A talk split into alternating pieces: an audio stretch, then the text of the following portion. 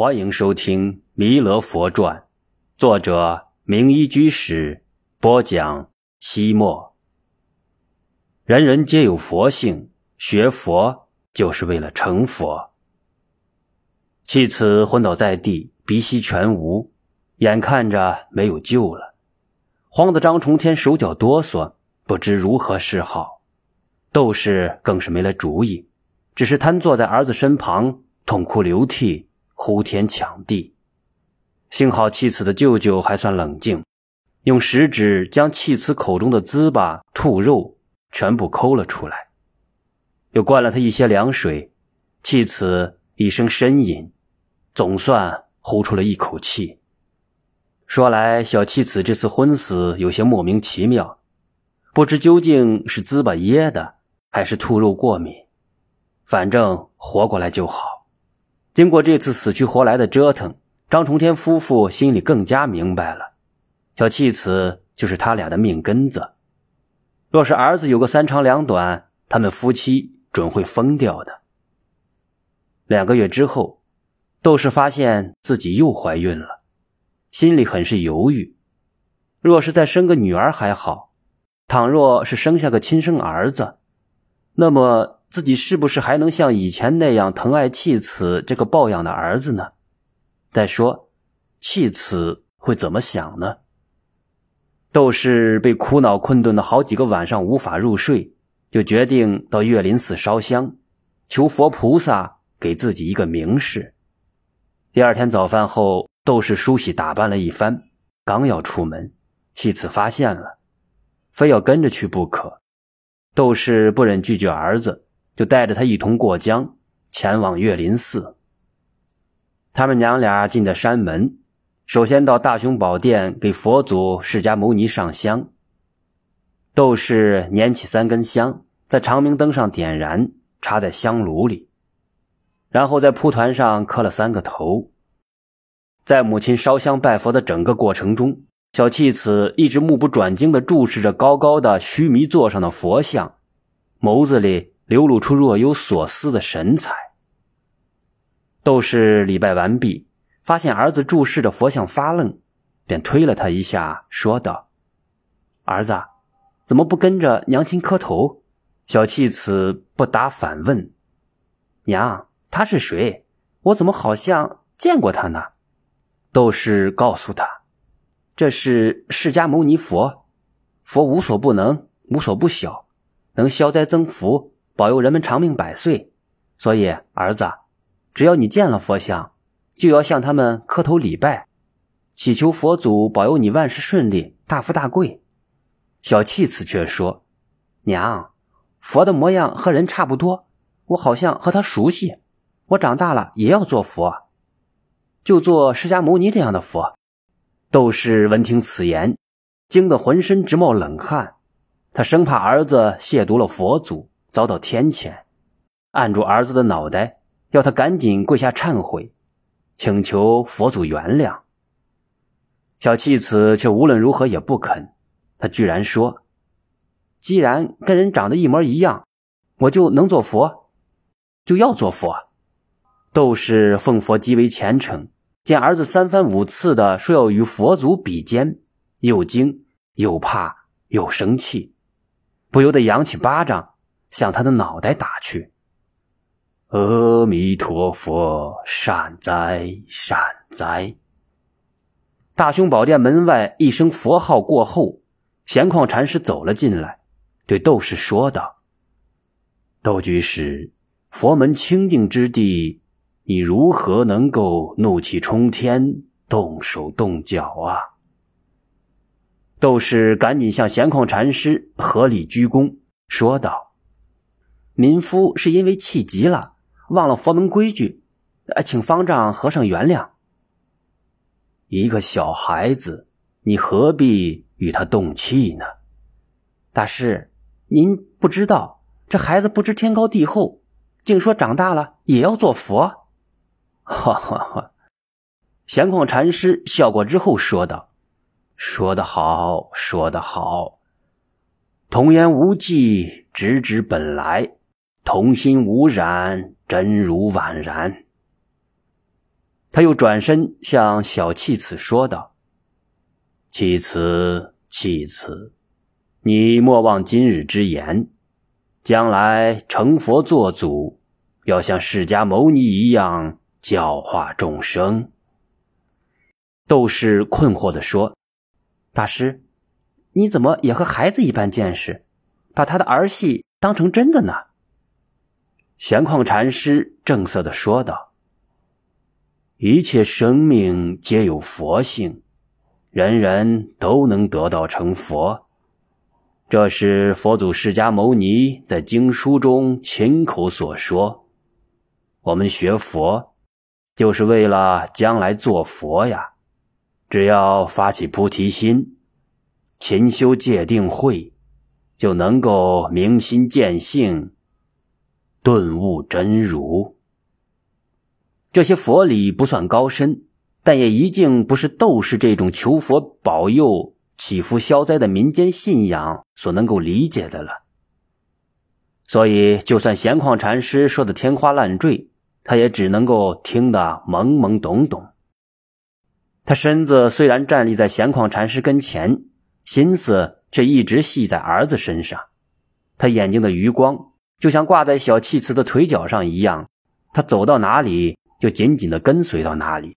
小弃子被大殿东西两侧栩栩如生的十六罗汉塑像所吸引，跑过去一一观看。这十六尊罗汉以宾头卢尊者为始，受佛的敕令，永驻世间，随缘显化，济度众生。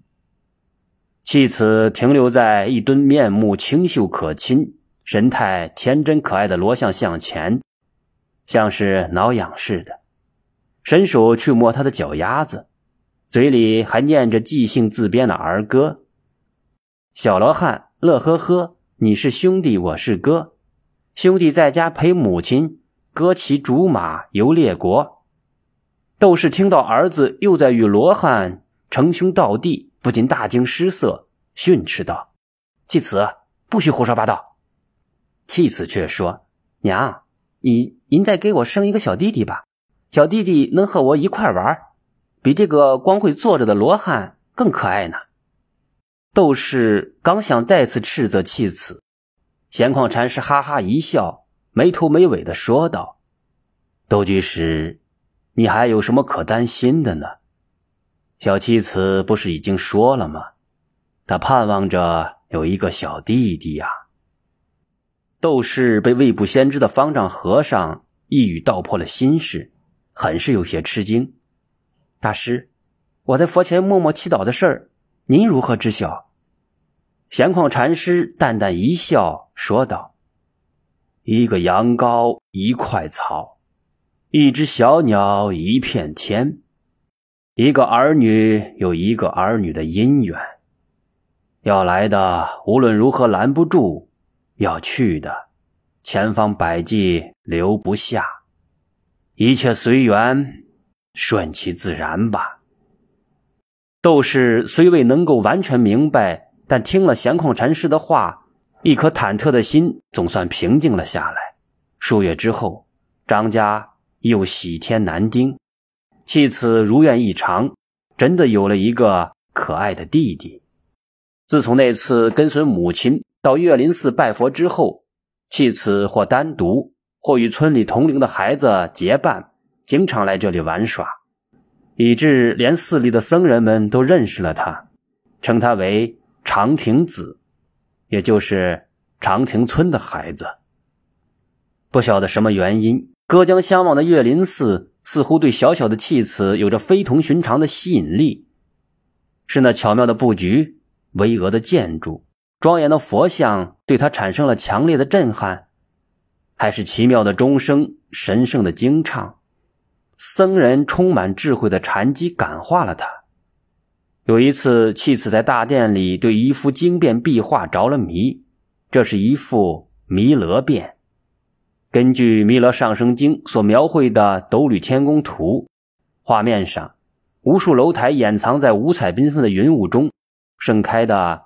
幽昙花似乎飘洒着醉人的芳香，高大的殿宇金碧辉煌，空中飞天飘舞，散花供养，两侧天女演奏仙乐，婉转歌唱。宫殿正中，一个七宝装饰的狮子座，高大华丽，弥勒菩萨端坐其中，正在讲经说法。小七子看得太投入、太专注了，如痴如醉，尿憋得肚子胀也不知道。最后，他大概实在憋得受不了了。便下意识的脱下裤子，畅快淋漓的尿了起来。执殿的僧人见此情景，气得浑身颤抖，急忙制止道：“罪过，罪过！你怎么在大殿里撒尿？这是供佛的地方，何等神圣，岂能亵渎？”小气此却说：“哪里没有佛？请你给我找个没佛的地方来撒尿。”的确，山河大地皆是法身。黄花翠竹，无非般若。佛无时不有，无处不在。僧人一愣，但他依然循着自己的思维惯性说道：“不管怎么说，这里是清净道场，不能撒尿。”小七子居然反问：“哪个地方不是道场？”一山一水一净土，听风听雨听禅声，何处青山不道场？哪方水波无禅机？僧人大吃一惊，这个长亭子的话语里居然蕴藏着禅机。更不可思议的是，有一天，小弃子与伙伴们在岳林寺里捉迷藏，他为了藏得更加隐蔽，钻进了天王殿。天王殿里四大天王分两，四大天王分立两侧，无遮无掩，无法藏身，只有大殿正中。原来供奉天冠弥勒的佛龛空空荡荡，尚未重塑佛像。弃子想都没想，爬上高高的须弥座，藏在了佛龛里。小伙伴们明明看到弃子藏进了天王殿，然而却无论如何也找不到。莫非弃子被这四个张牙舞爪的家伙四大天王吞进肚子里不成？弃此藏在佛龛里一动不动。奇怪的是。小伙伴们也曾好几次手把着须弥座，探头探脑的向佛龛里张望，不知为什么，却一直没有发现他。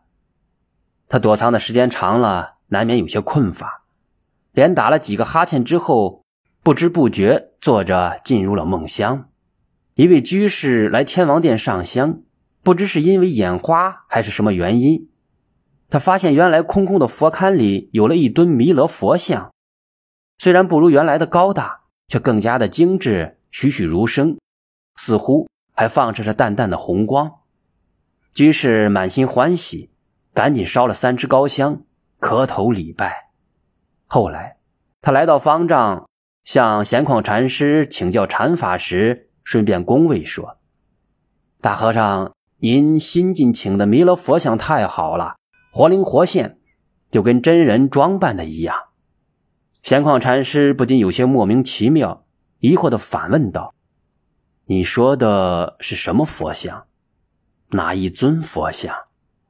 居士说：“就是天王殿里的那尊弥勒佛像啊。”闲旷禅师更加不解了。自从那尊泥塑的天冠弥勒倒下之后，那佛龛里再也没有供奉过佛像呀。这次轮到居士摸不着头脑了，他惊诧的说道：“可是我刚才在那里明明看到了一尊弥勒佛啊，我还烧了香，磕了头。”闲旷禅师与居士都感到不可思议，就双双离开方丈，到天王殿去看个究竟。香炉中，居士点燃的檀香依然在袅袅炊烟，佛龛里却空空如也。厚厚的尘土之上，唯有一些像是小孩子爬上爬下留下的痕迹。